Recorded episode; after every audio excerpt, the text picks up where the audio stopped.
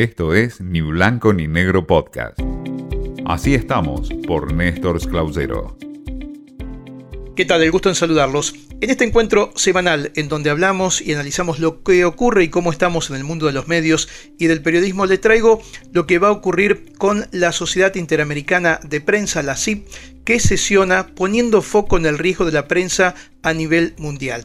Este encuentro es el número 77 que se desarrolla y tendrá a Sergio Ramírez, el nicaragüense, como uno de los principales convocados para tratar la situación en América Latina y puntualmente en México en Brasil, Colombia y Haití, que son los países en donde más inconvenientes está teniendo la prensa por distintas circunstancias. En México, lo que ocurre puntualmente con el narcotráfico, obviamente Colombia también le sigue muy de cerca.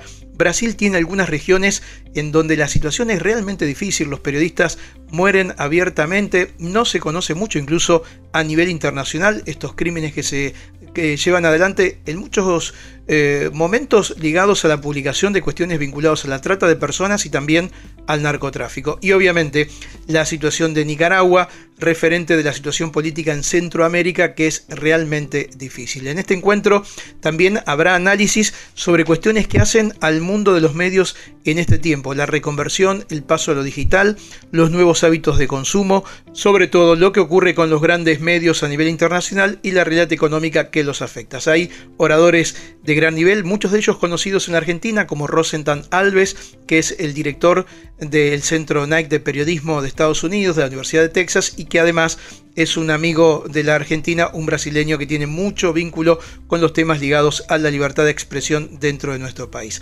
América Latina tiene un lugar importante y la Argentina también allí seguramente aparecerá con algún dato de lo que sucede en este tiempo con la libertad de prensa en la región.